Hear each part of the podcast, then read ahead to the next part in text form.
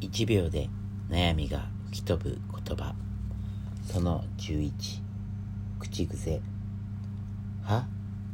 という口癖はやめた方がいいわ。攻撃的で上から目線な印象が出ちゃうのよ。